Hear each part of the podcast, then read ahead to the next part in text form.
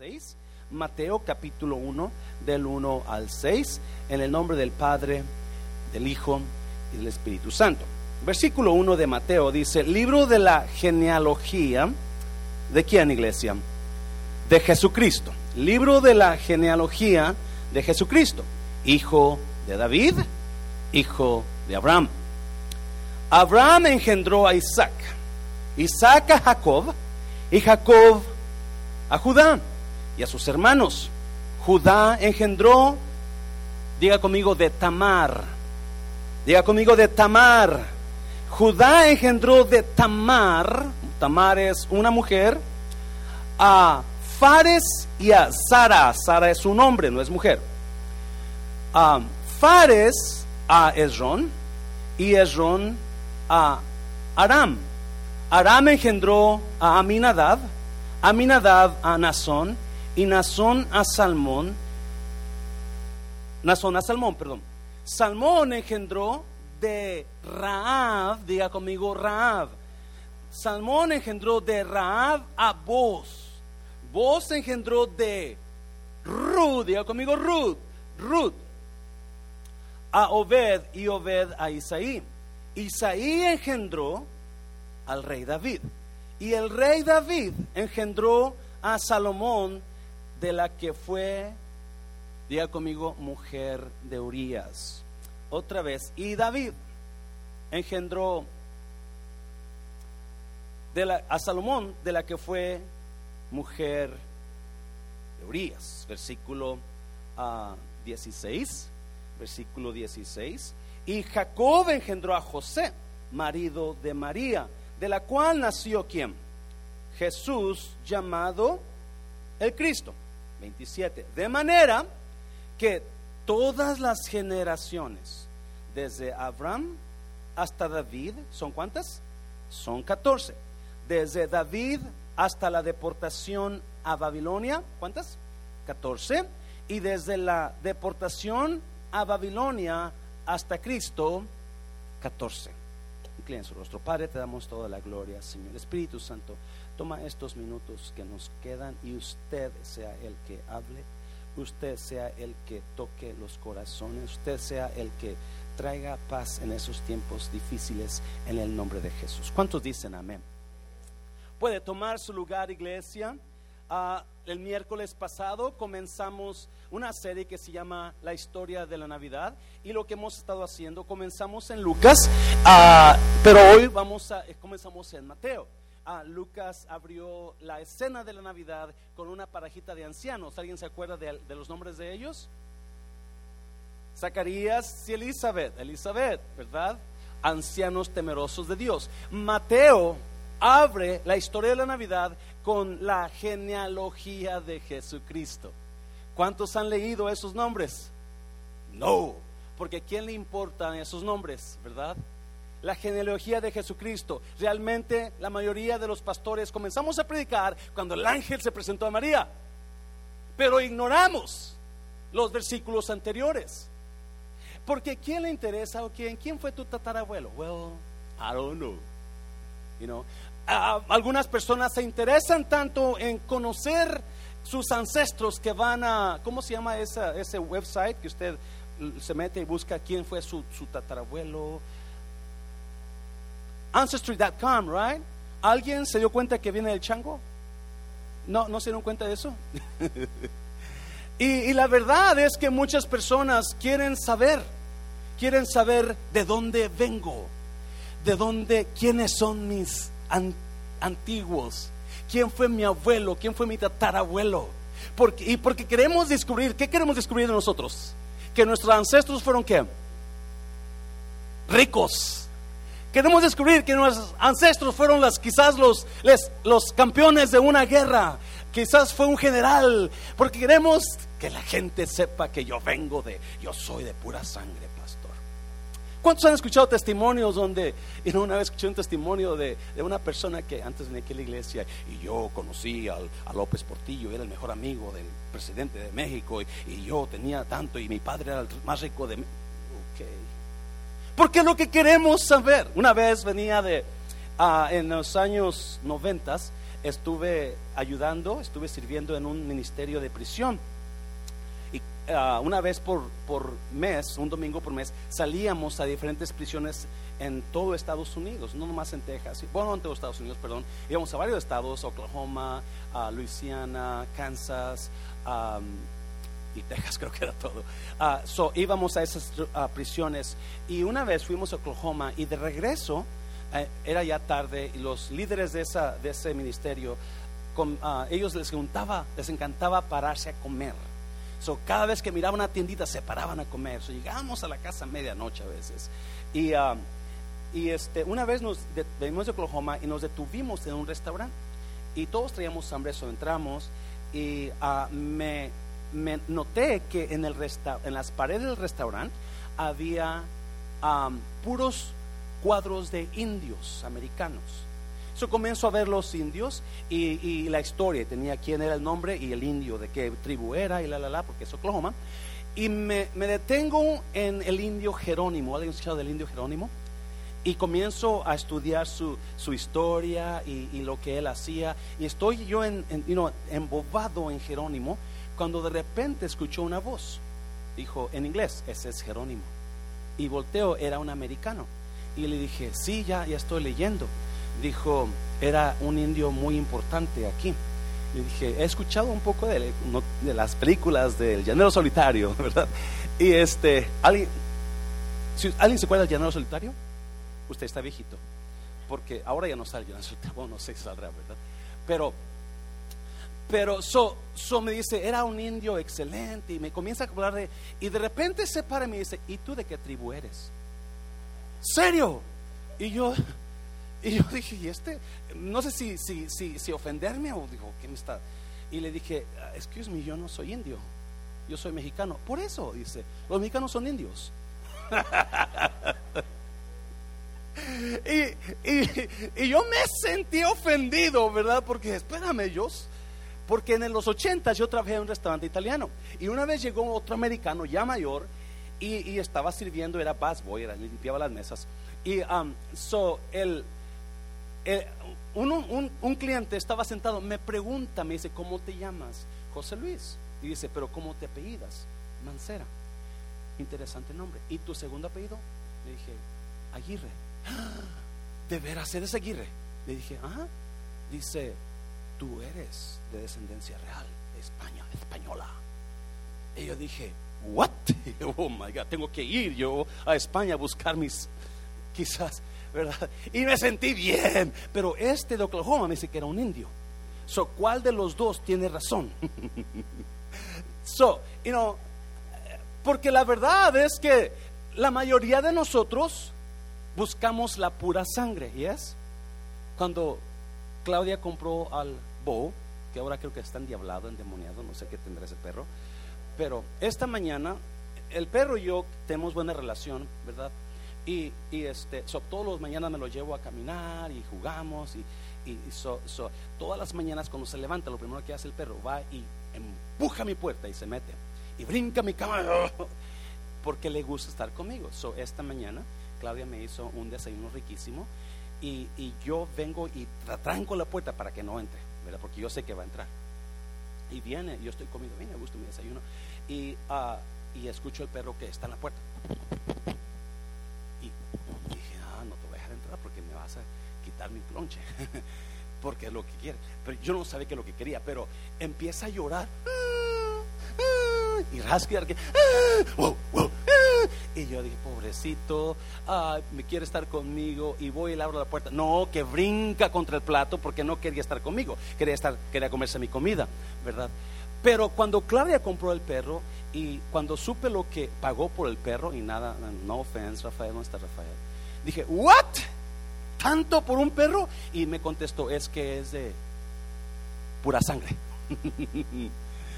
a mí no me importa qué pura sangre sea, es just a. Excuse me, ok, excuse me, excuse me. Pero, pero porque estamos interesados, si es fino, entonces pago más. Si es corriente, eh, no vale nada. Y es la eh, Mateo comienza con esa historia y esto va a ser muy rápido. esto yo lo he sentido traer hace tiempo a usted, quizás se ha hablado un poco de esto, pero es algo que me, que me, que me, aquí está en mi corazón. So, so, quizás usted, es algo sencillo que usted ya conoce, pero quiero recordarle esto. Mateo comienza hablando de la genealogía del Rey de Reyes y Señor de Señores. ¿Yes?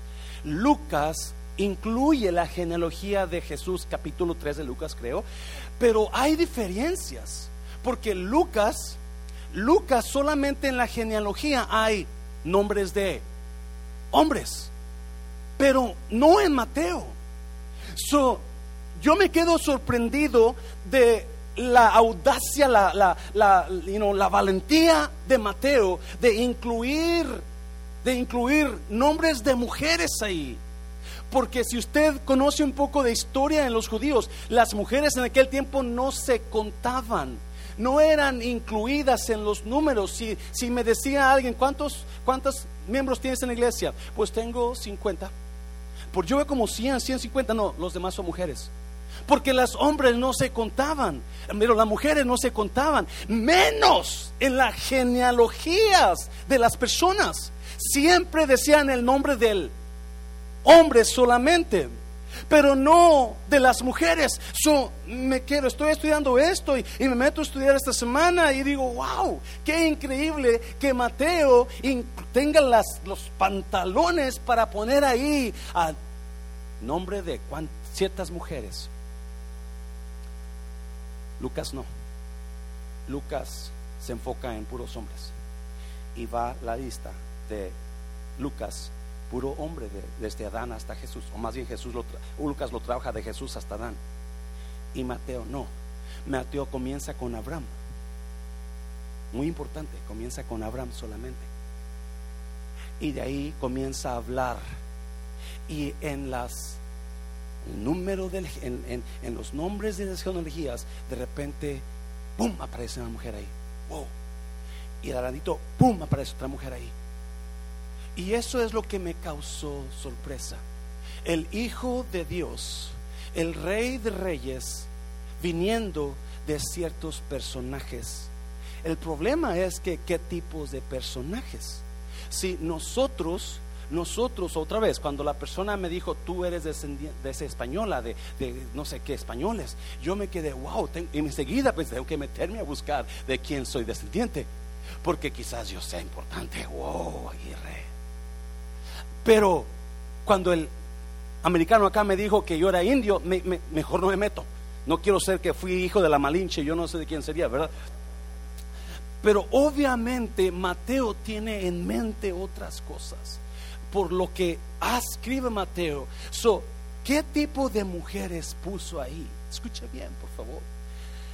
Si alguien iba a poner nombre de mujeres en la Biblia, si alguien iba a incluir algún nombre de una mujer, esposa de los patriarcas, ¿a quién pondría? De acuerdo a usted, ¿a quién pondría? ¿Cuál esposa de los patriarcas usted admira como mujer? Tenemos a Sara, tenemos a Rebeca y tenemos a Raquel son las esposas, las matriarcas, las mujeres de fe, las mujeres que, la Biblia nombra una y otra vez. Esas son las mujeres que está ahí. ¿Cuál de ustedes piensa usted que usted pondría ahí junto con los grandes ancestros de Jesús, los tatarabuelos de Jesús, las tatarabuelas de Jesús? ¿Quién serían? Y ahí vamos a hablar en esta mañana la historia o el nombre de esta palabra que le estoy trayendo se llama Navidad, tiempo de celebrar la vida. Tiempo de celebrar la vida. Es increíble lo que yo estoy mirando ahí. Espero que salga como lo pensé, quizás no salga igual, pero espero que Dios le hable a usted y que se vaya de aquí con un espíritu de celebración, no de destrucción. Espero que se vaya de aquí con otra mentalidad en cuanto a cómo mira su vida. Es muy sencillo, pero es, es tan claro en la palabra de Dios. Y vamos a mirar, nada más traigo tres puntos en esta mañana. Navidad, tiempo de celebrar la vida. Y número uno, su vida es una inspiración de Dios. Su vida de usted es una inspiración de Dios. Es mirando los detalles que Mateo habla. Mateo no habla mucho detalle, pero sí habla de las mujeres que Dios puso detalles en sus vidas. Y a veces algunos detalles de nuestras vidas son un poquito vergonzosos, pero eso es lo que eso es lo que me intriga de Mateo que los nombres que puso de esas mujeres, cada una de ellas, excepto María, eran con vidas dudosas. No eran mujeres como Sara, la madre de la fe, como Rebeca, la mujer que amó a su esposo y lo sanó de la muerte de Sara. Como Raquel, la bonita, la preciosa, mejor que mejor que su hermana. Raquel era preciosa. Era mejor que Lea la fea. Pero Mateo decide incluir otro tipo de mujeres. Otro tipo de mujeres. Y eso a mí me habla y me dice que la vida de usted es una inspiración de Dios. Oh, se lo voy a repetir. Usted no fue creado nada más al y se va. No, Dios lo planeó y Dios lo inspiró. Dios se inspiró en usted y así como una inspiración, cuando yo estaba pequeño, cuando tenía 10, 12, 13 años, a mí me encantaba hacer historias en mi mente. Yo era un solitario, siempre andaba solo, no me gustaba andar con gente, no me gustaba hablar, era muy tímido. So, siempre andaba historias y donde la historia era donde yo era el héroe y la muchacha yo la salvaba siempre. Y como me gustaba el Facebook, yo, la historia era que yo era el jonronero y el pitcher que ponchaba a todo mundo y, y, le ganábamos a todos. Esa era la historia mía. Porque siempre, las historias mías, siempre yo salía ganando las movies que más me gustan es donde el malo sale perdiendo y el bueno sale ganando. Aunque no importa el drama, que las historias buenas que me encantan es cuando traen acción y dolor y, este, y, la persona buena batalla y le quitan a, su pareja o su esposa muere o, su hija se la, se la llevan, pero al final él sale ganando. Esas son mis movies favoritas. Porque digo, yeah, triunfó la justicia las movies de ahora, la mayoría, es terminan donde el malo sale ganando. ¿Se ha dado cuenta? La injusticia prevalece. Y los jóvenes de ahora tienen, les encanta este tipo de movies. Para los jóvenes de ahora, el que el bueno salga, ganando es aburrido. Ah, la misma historia. Y yo creo que si usted está emocionado por cuando el malo sale ganando, usted, usted necesita a Cristo, usted va al infierno. No se cree, se cree. But that's, that's what Matthew is talking about here. Matthew is talking about these women. These women, and, and it shows me that Matthew knows that you are an inspiration to God. You are a movie. You are the star of a movie. Usted es la estrella de la película de usted donde Dios aventó, Dios formó en su mente, Dios hizo una película de usted y dijo, le voy a aventar esto, le voy a aventar esto, drama, drama, drama, pero al final... Mm. Cuatro mujeres dudosas que son tatarabuelas de Jesús. Cuatro mujeres dudosas que vienen hacer un cambio en la vida de mi mente, no se la ve usted, mi mente, donde digo, wow, y el cambio es bueno, no es malo. Ese cambio me da esperanza. Ese cambio me da, sí, hay, hay las familias, ah, siempre estaban hablando de las familias, ¿cómo se llama esa, esa palabra que se me va de la mente? You know, son familia, ¿cómo se llama una familia? In, ¿Qué? Con problemas, pero ¿cómo se llama esa? ¿Cómo? Disfuncional. Cada una mujer de estas era miembro de una familia disfuncional. Una familia que usted las miraba y si usted hubiera vivido en ese tiempo, también las hubiera echado. Pero están incluidas en la genealogía de Jesús. Están incluidas en el libro de Mateo. Y Mateo es el primer libro del Nuevo Testamento.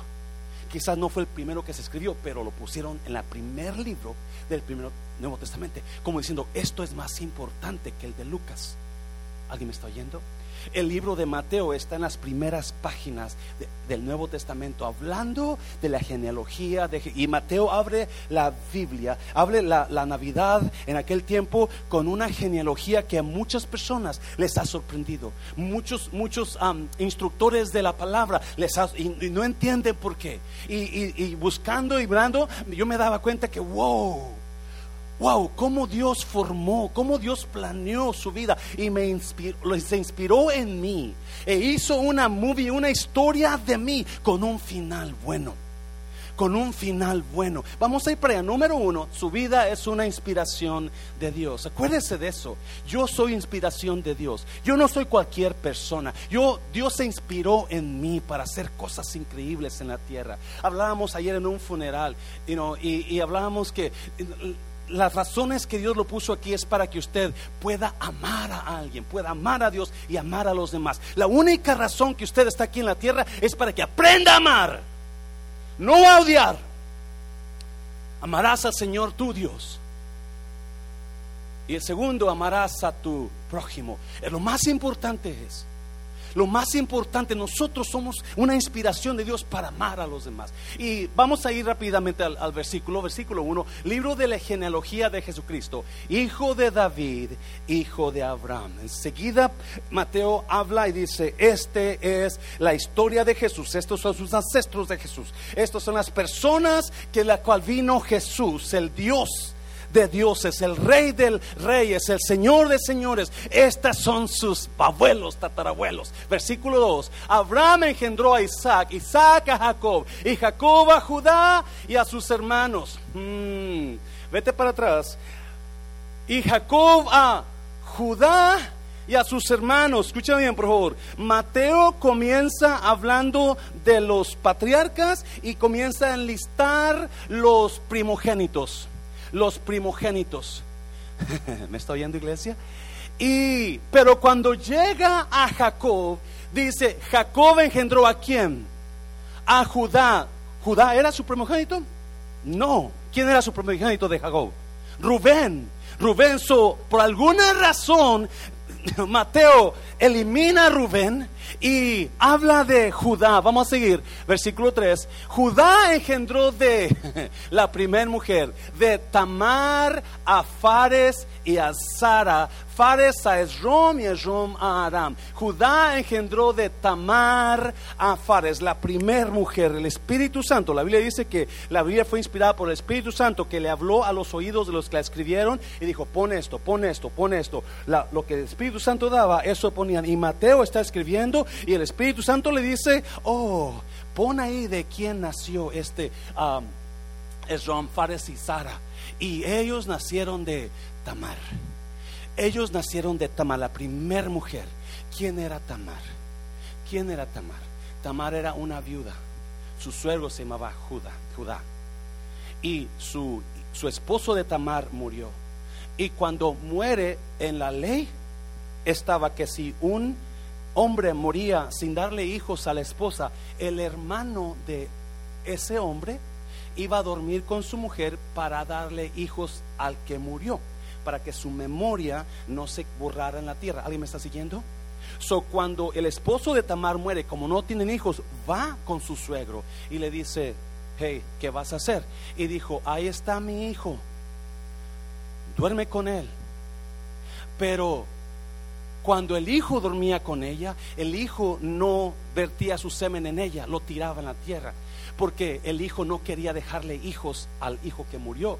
So, Tamar va con el suegro y el suegro le dice, ¿sabes que Quédate tranquila un rato, tengo otro hijo que está ahí esperando, pero no tiene la edad suficiente, espérate y cuando crezca te lo voy a dar. Pasaron los años y Judá no le dio a Tamar al hijo. Lo que pasó que Tamar se molestó y fue con Judá y le dijo, hey, no me has dado al hijo. Y él dice, no te preocupes, te lo voy a dar. No, ya viene, ya viene. El caso es que pasó el tiempo y no le dieron al hombre para que levantara descendencia a su primer esposo. So, ¿Qué hace Tamar? Se disfraza de prostituta. Se quita las ropas de luto. Se disfraza de prostituta. Y su suegro estaba cosechando. Se pone en el camino como prostituta. Su suegro la ve, era viudo, y va y duerme con ella, con su nuera. Y de ahí nace Fares y Zara, hombres. A los días, las personas se dan cuenta que Tamar está, que, que Tamar está embarazada y le dicen al suegro. Y el suegro dice, mátenla, porque pecó contra Dios. ¿Quién es el papá del hijo? El suegro. Pero él está dando juicio a Tamar del mismo pecado que él cometió. ¿Y es iglesia? Sí, porque somos fáciles para enjuiciar a los demás, pero nunca miramos nuestros pecados.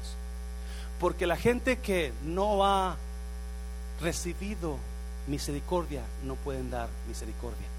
Se lo voy a repetir. La gente que no ha recibido misericordia nunca pueden dar misericordia. Y hay personas, cuando digo no han recibido porque no la han aceptado. Porque Cristo da misericordia. Donde abunda el pecado, abunda la gracia. Pero Judá dijo, mátenla. Y cuando ellos van a, cuando, cuando Judá se acostó con ella, ella le pidió, ok, ¿qué me vas a dar para dormir contigo? Era prostituta, supuestamente. Y le dijo, te voy a dar mi collar, te voy a dar mi bastón y un báculo. Ok, so cuando van a matarla, dijo, espera, antes de que me maten, ¿de quiénes son estas cosas? Son de Judá, él es el padre de mis hijos. Y es cuando Judá dice, más justa es ella que yo. So, ¿Qué me enseña esto? ¿Qué me enseña? De ahí nació Jesús. De esa relación nació el Hijo de Dios. De esa vino, vino, la descendencia de Él es esa. ¿Qué me enseña? ¿Qué me enseña? Dios había preparado algo especial para que entre Fares y Sara viniera algo entre Judá y Tamar, que es lo que Dios estaba obrando. Alguien me está, ahorita vamos a hablar. Dios estaba obrando, Dios estaba organizando, orquestando la vida de Tamar de una manera que se quedara sin esposo, porque la visión de Dios para Tamar era que tuviera a Fares y a Sara, porque de ahí iba a seguir la descendencia. Y para que pudieran nacer Fares y Sara, tenía que haber una conexión entre el suegro y la nuera. Y eso sí feo, claro que sí, pero esa es la historia de Dios. Esa es la historia de Dios pasándonos por situaciones difíciles, pasándonos por situaciones vergonzosas, pasándonos por desprecios, porque Tamar era una mujer despreciada. Ni sus cuñados la querían, ni su suegro la quería. Y murió despreciada esa mujer por sus familiares. Pero de ahí vino la vida de Jesús. La vida de Jesús está conectada grandemente con una historia de una mujer despreciada. Me está mirando como y eso me da a mí una gran esperanza para usted y para mí. De que Dios trabaja en... Escuche bien. Mateo, el versículo 17 18 dice, así que de las... de Abraham a David son 14 años, de David a deportación a Babilonia 14 años, la deportación a Babilonia a Jesús 14 años, 14 generaciones, perdón, generaciones Escucha bien, aquí está la iglesia. Escucha bien. De Abraham a David, de Abraham a David, fueron los años más gloriosos de Israel. De Abraham a David fueron los años donde Israel se levantó y fue la nación de Dios. De David a la deportación fueron los años más bajos de Israel donde vinieron los, los babilonios y se destruyeron Jerusalén. Y de, de, la deportación de Babilonia a, Jesús, otra vez se levantó Israel. Pero de Abraham a David fueron esa, ese tiempo arriba, donde Israel estaba en la tapa, es cuando estas mujeres, esas cuatro mujeres, vivieron. Esas cuatro mujeres cometieron los errores más grandes de sus vidas, quizás. Estas cuatro mujeres llegaron a un nivel donde todo mundo las despreciaba, pero era la, la historia más grande de, de, Israel. ¿Y qué está diciendo, pastor? A hábleme en español. A veces en nuestros más grandes errores, Dios hace nuestras más grandes cosas. Se lo voy a repetir. Por favor, no me mantienen. No estoy diciendo que peque. No, no, no, no.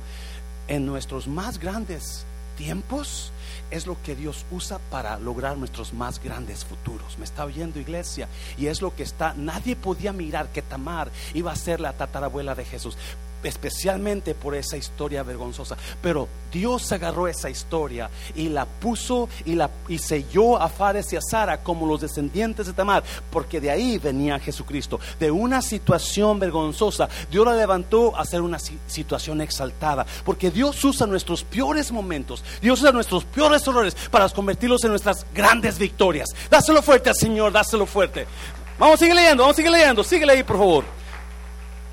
Versículo 4. Perdón, Aram engendró a Aminadab, Aminadab a Nazón y Nazón a Salmón. Versículo 5. Salmón engendró, ahí va otra mujer, de Raab a Boz. Wow. ¿Alguien se acuerda quién era Raab? Una prostituta. Una prostituta. Donde Josué manda a los espías y ellos tienen que espiar la ciudad de Jericó porque van a tomarla. Y no hay otro lugar donde se escondan más que en la prostituta, la casa de la prostituta. Ella los defendió, pero esa mujer tenía un corazón increíble para Dios. Ella sabía que Dios iba a tomar posesión. Solo los ayudó, mintió por ellos. Porque Dios estaba obrando en la vida de esta mujer, Raab. De ahí viene Jesús. De lo más bajo en una mujer salió el que ahora es rey de reyes y señor de señores. Yo no, en mi mente a mí no me gusta pensar eso. Yo quiero al Dios que es justo, al Dios que es perfecto, que es santo. Yo quiero a mi rey que es no tiene tacha alguna. Escuche bien, él no tiene tacha. Sus ancestros tuvieron tacha pero de las historias de los ancestros, Dios agarró esas historias y las convirtió en la historia más grande del mundo. Porque lo que nosotros pasamos aquí, cuando encontramos, a, hoy vamos a leerlo, encontramos a Jesús, Dios agarra esas situaciones y las convierte en una razón para celebrar nuestra vida. Dáselo fuerte al Señor, dáselo fuerte. Vamos a seguir leyendo. Salmón engendró de Raab vos, vos engendró de Ruth a Obed y Obed a Isaí, a otra mujer. ¿Quién es Ruth? ¿Quién fue Ruth? ¿Quién fue Ruth? Una mujer moabita. Una mujer que perdió todo. Una mujer que no tiene esperanza en la vida. Es más, la semana pasada hablamos de ella, creo que fue la semana pasada. Una mujer que perdió todo y tuvo que comenzar en otro país, en otra nación, con otras gentes, pero ella no tenía ningún negocio en ese lugar. Ruth, la moabita. Ruth la que perdió todo. Ruth la que no tenía esperanza, Ruth la que no tenía ninguna situación allá. Y a mí me hablaba Dios y me decía, sí, hay veces que vas a sufrir pérdida en tu vida, pero en esas pérdidas, acuérdense, Dios es inspirado por su vida. Y Dios está trabajando en usted, haciendo cosas, permitiendo ciertas cosas en la vida que muchas veces van a ser difíciles, muchas veces vergonzosas, pero Dios está trabajando porque usted es importante. Oh, se lo voy a decir otra vez. La razón que estas personas pasaron por cada situación así es por el bebé que iban a ser tanto sus hijos de Raab, su hijo de Raab, sus hijos de, Tamar y las siguientes mujeres hasta Jesús. Dios estaba enfocado en lo que iban a hacer. Dios estaba enfocado en lo que él necesitaba hacer. Y por eso permitió ciertas cosas para poder cumplir su plan. Aun que en algunas situaciones la cosa era vergonzosa o la cosa era muy dura como Ruth, donde perdió todo. Pero en esa pérdida, Dios estaba obrando en esa vida atrás de las cortinas para traerle el mejor futuro a Ruth después. Se lo voy a repetir.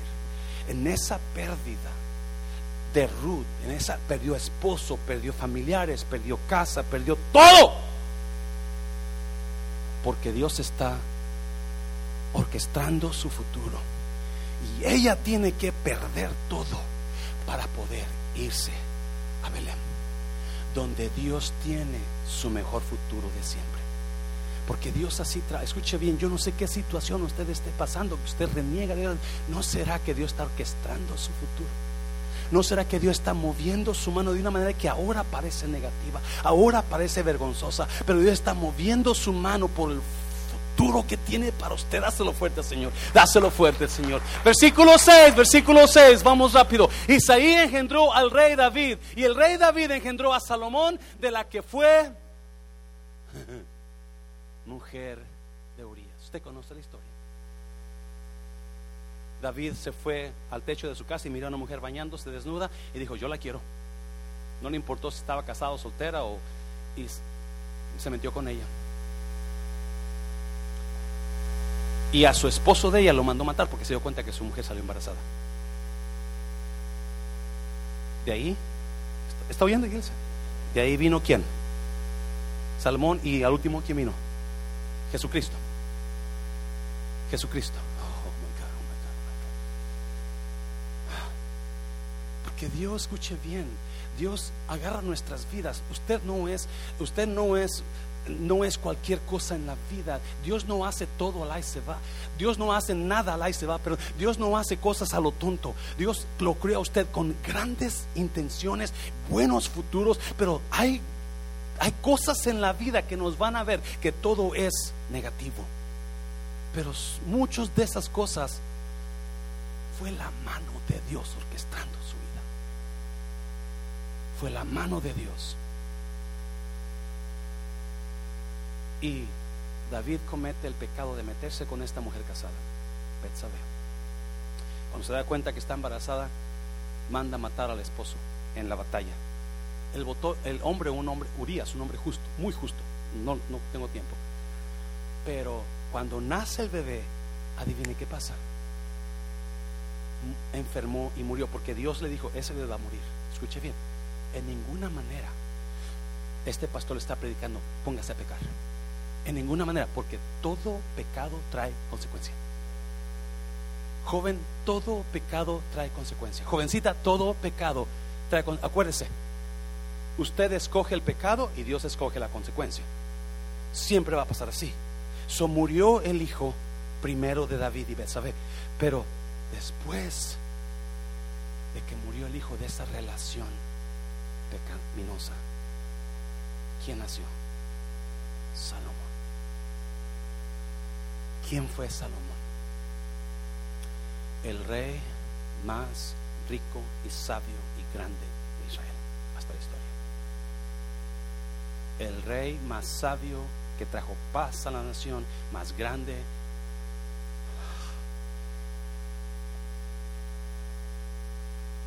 Muchas veces el dolor que vamos a pasar en alguna situación, ya sea difícil, vergonzosa o, o que no entendemos, es porque Dios nos está embarazando con algo que va a ser nuevo en nosotros grande.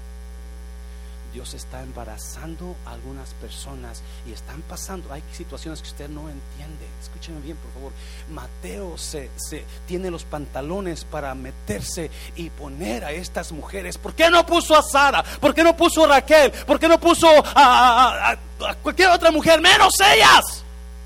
Porque hay situaciones que Dios está obrando atrás de la cortina que no entendemos. Hay situaciones que pasamos en la vida que no pensamos que ibas a pasar, pero de ahí nace algo grande. De ahí nace algo especial. Y eso es lo que le quiero decir a usted en esta mañana. No sé qué situación esté pasando que no entiende, pero quizás Dios está haciendo algo grande que van a hacer para usted.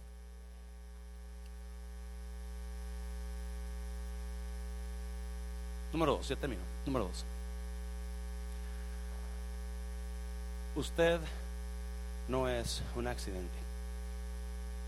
No, mire, siguiendo ahí leyendo, versículo 18. El nacimiento de Jesucristo fue así. Estando desposada María, su madre, con José, desposada comprometida, antes de que se juntasen, se halló que había concebido, se embarazó ¿De quién? ¿De quién iglesia?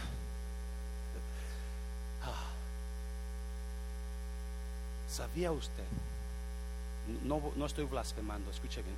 ¿Sabía usted que el Espíritu Santo todavía sigue embarazando a personas. No con hijos, con situaciones y futuros.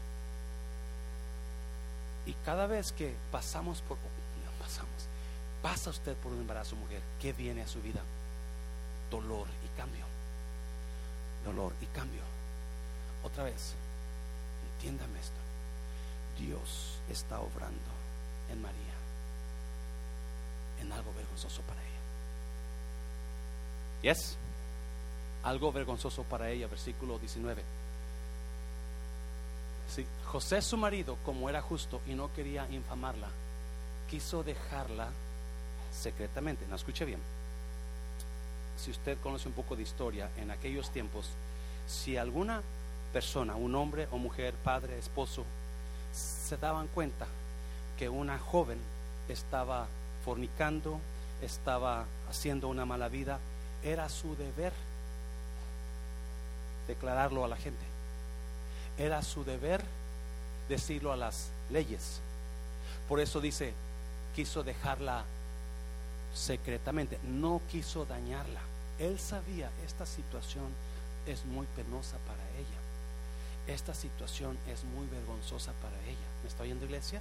So, yo no quiero afectarla, yo no quiero dañarla, yo voy a romper este trato porque en su mente José está pensando, a otro perro con ese hueso.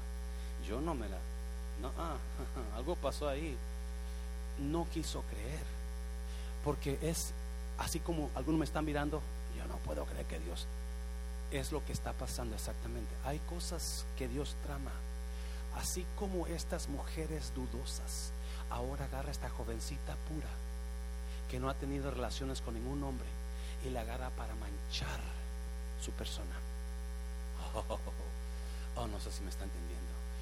Porque a veces Nuestras vidas son manchadas por cosas que usted no esperaba y no confundimos y nos confundimos y, pasamos en la vida. Acuérdese, se toma a alguien que ha recibido misericordia para poder dar misericordia. Se toma a alguien que ha recibido gracia para poder dar gracia. Muchas personas no pueden dar gracia porque no entienden esto, pero hay cosas que usted no sabía que iba a pasar en la vida y usted, muchos de ustedes han pasado situaciones difíciles. Hasta hoy muchas personas, quizás, especialmente mujeres, han pasado situaciones que usted no ha entendido por qué tuve que pasar por ahí, por qué tuve que hacer esto, pero muchas de esas cosas era Dios. Era el Espíritu Santo obrando en esa situación, porque el futuro que venía para usted iba a ser mejor, porque las, quizás los hijos que iban a nacer, Dios tenía algo para los hijos. ¿Me está oyendo? Hazlo fuerte, Señor, hazlo fuerte, Señor.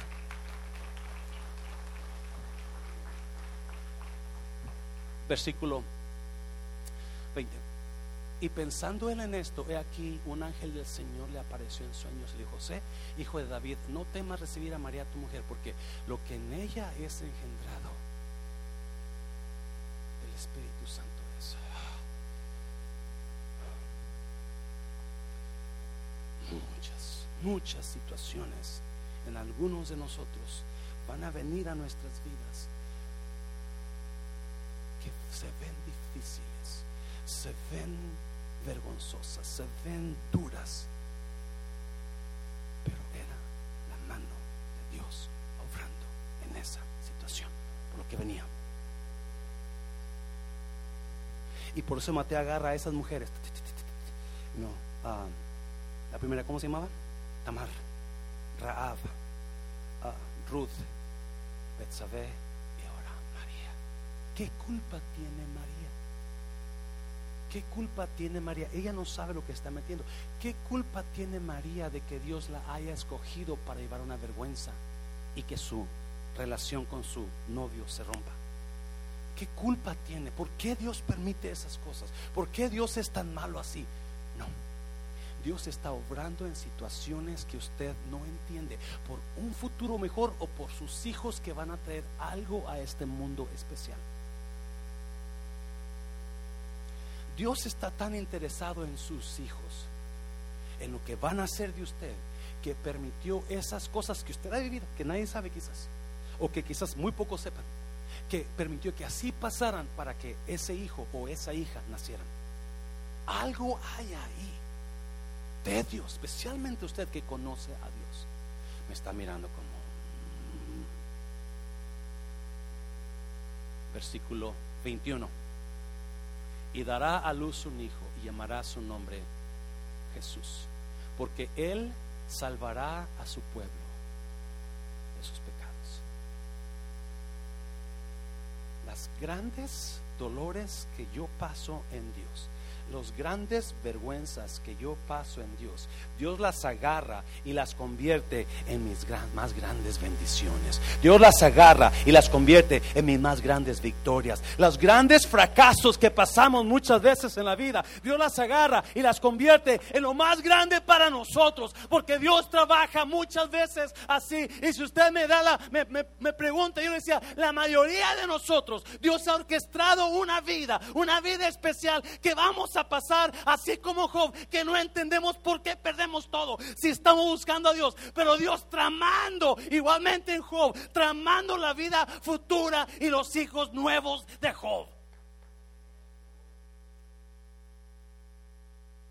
22. Pon 22, por favor. Todo esto aconteció para que se cumpliese lo dicho por el Señor por medio del profeta cuando dijo, 23. He aquí una virgen concebirá y dará a su hijo y llamará su nombre Emanuel, que traducido es Dios con nosotros. Dos nombres. Jesús, Salvador, Emanuel, Dios con nosotros. Escuche bien, y ahí es donde voy. ¿Qué tal si María, por miedo a perder a José, María actúa como las jóvenes de ahora, y no de aquí de la iglesia, estoy hablando en general. Y dice, ah, no, yo no quiero perder a José, yo voy a abortar este bebé. Mm. I'm going to have an abortion. I can handle losing Joseph. So I'm going have an, I'm going to go to the clinic and I'm going to have an abortion and you know, this is just something that I don't know It's not a human being. It's not, no es un ser humano porque todavía no nace. Yes? ¿Alguien está aquí? No es un ser humano. ¿Qué tal si a María se le ocurre, yo voy a abortarlo? Yo voy a tirarlo. Porque todavía no ha nacido. No es un ser humano. I'm not going to have this baby because it's not a baby. It's not, I'm going to kill him. I'm going to kill, you know, Jesus. ¿Qué tal si le dice María a José, porque María era una buena muchacha, y José dice, no, no, ¿sabes qué? Yo te amo, pero no puedes, no es mío, no sé quién será. Vamos, abórtalo. Abórtalo. No, imagínense, imagínense. María abortando a Jesús. Cuando Dios ya había hablado destino para ese niño. ¿Qué hubiera sido de usted y de mí? Estuviéramos perdidos. ¿Y a es donde voy? Cada persona que nació de esas relaciones tuvieron una conexión increíble con Jesús. Aún Jesús estuvo a punto. ¿Usted cree que no le pasó a María por la mente? No me levante la mano, pero ¿cuántas mujeres han o pensaron abortar a un bebé? Por favor, no levante la mano. ¿O cuántas no, mujeres han abortado. Por no levante la mano. Porque la historia de ahora es que eso que llevo dentro apenas tiene un mes, no, es un ser humano. Pues para Dios sí lo era. Para Dios sí lo era. Romanos capítulo 9, vamos para allá. Romanos 9. Escuche bien, por favor en Dios habrá padres por accidente, pero nunca hijos por accidente. En otras palabras, Dios se inspiró en usted que decidió formarlo en el vientre de su madre con llamados por eso es tan importante que entienda, su vida tiene mucho valor para Dios. Su vida puede ser de gran bendición para mucha gente y la situación que usted esté pasando negativa quizás sean una un plan de Dios para su futuro. No que la palabra de Dios haya fallado, porque no todos los que descienden de Israel son israelitas. Siete. Ni por ser descendientes de Abraham son todos hijos, sino en Isaac te será llamada descendencia. Ahorita lo explico. Ocho. Esto es, no los que son hijos según la carne son los hijos de Dios, sino los que son hijos según la promesa son contados como descendientes. Usted y yo estamos en Cristo y automáticamente eso nos hace ser hechos hijos de Dios. La gente que no tiene a Cristo, perdóneme, ahí dice, no son hijos. Somos hijos por la promesa. Usted es un usted es una persona creada por Dios, usted es creación de Dios, pero no es hijo de Dios. Porque para poder ser hijo de Dios, ¿qué se necesita? Juan capítulo 1. A los suyos vino, mas los suyos no le recibieron mas a los que le recibieron, a los que creen en su nombre, se les dio potestad de ser llamados hijos de Dios, a los que creen, a los que lo reciben. Eso es sencillo. No, versículo a 9, porque la palabra de la promesa es esta, por este tiempo vendré y Sara tendrá ¿quién? Un hijo, versículo 10. Y no solo esto, sino también cuando Rebeca concibió de uno, de Isaac, nuestro padre, 11, pues no habían aún pues no habían aún nacido ni habían hecho aún ni bien ni mal, ¿me está oyendo? Para que el propósito de Dios conforme a la elección permaneciese. Lo leyó. No por las obras, sino por lo que él llama. Todavía usted no nacía y Dios ya había puesto propósito y elección en usted. Todavía usted no nacía y para Dios usted ya era un ser humano con propósito y elección. ¿Me está oyendo iglesia? Por si acaso hay dudas en que lo que yo tengo aquí ah, es un ser humano, lo que una mujer, no yo. lo que yo tengo aquí son tacos y burritos, yo creo. Pero pero eso es lo que Dios está hablando. So, escuche bien, por favor, ya termino con esto. So, ¿qué está diciendo, pastor? No hay padre, no hay hijos por, por equivocación. No hay hijos ilegítimos. Hay padres ilegítimos pero no hijos ilegítimos. Por alguna razón Dios permitió esa situación en estas mujeres para que nacieran de una relación que no, alguien me está oyendo, que no está vista bien a los ojos de los hombres, pero más allá de lo que de lo que usted y yo podemos ver es lo que Dios está mirando, porque los pensamientos de, de Dios son más altos que mis pensamientos y los planes de Dios son más altos que mis planes y los propósitos de Dios son más altos que mis propósitos. No nos podemos enfocar en algo que nosotros nomás miramos, pero basado en esta escritura, Dios me dice que usted tenía un propósito y plan de Dios y algunas situaciones que usted ha pasado, algunas situaciones que usted ha vivido eran traumadas por Dios, planeadas por Dios, aunque en ese momento eran difíciles o han sido difíciles o han sido vergonzosas o han han sido que no usted que no puede entender, pero algunas de las situaciones Dios las permitió por lo que iba a venir ahora, me está oyendo, por los hijos que iba a tener, por lo que iba a hacer en su vida después. Oh my God, porque Dios dice, eh, José dijo, yo no voy a casarme con ella. Sabrá con quién se habrá dormido ella. Y María dijo, esto es el Espíritu Santo. Esto que tú estás mirando no tiene sentido para las cosas que hace Dios muchas veces no tienen sentido. Las cosas que hace Dios muchas veces no tienen explicación, pero Él las hace de acuerdo a su propósito. Antes de que naciese Jacob y Esaú, mira, el último, por favor. Antes de que se le dijo, ¿qué? El mayor servirá al menor el mayor, Dios rompe ideologías, Dios rompe estatutos que ya no trabajan ahora, Dios rompe ideas de los hombres que se quedan en el pasado, porque el mayor debería recibir la, porción grande, el mayor debería estar escrito en la genealogía de Jesús, pero no. En lugar de Saúl es Jacob el menor. En lugar de Rebeca es Raab la ramera. En lugar de Sara la buena es Tamar la mala. ¿Por qué? ¿Por qué?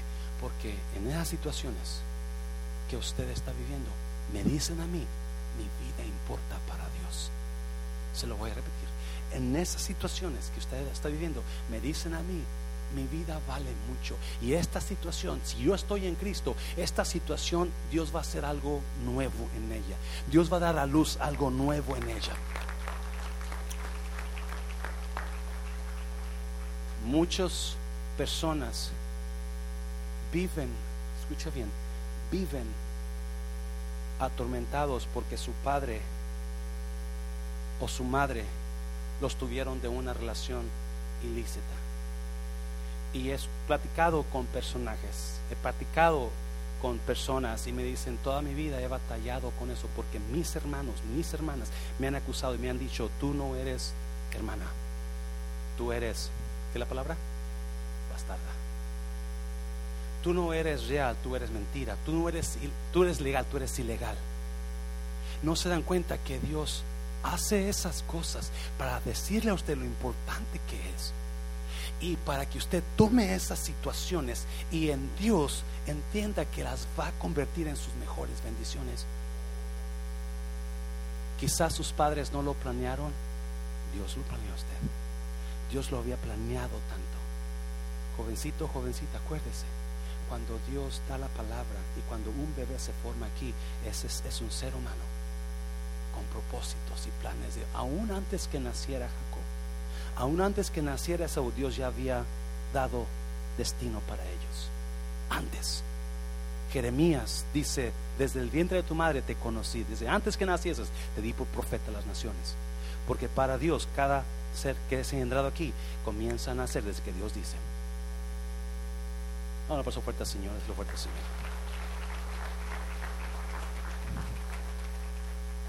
Y yo me quedo sorprendido. Allá por Apocalipsis, pásenlo música por favor. Allá por Apocalipsis, la Biblia habla de, creo que es capítulo 12, si no mal entiendo, 10 o 12, habla de una mujer embarazada, que es Israel, embarazada de Cristo, la nación de Israel y Cristo. Y el diablo quiere impedir que esa mujer tenga su bebé. Satanás la quiere destruir, la quiere destruir por todo y hay, una, hay, una, hay un correteo. Satanás persigue a la mujer para destruir a ella y al bebé.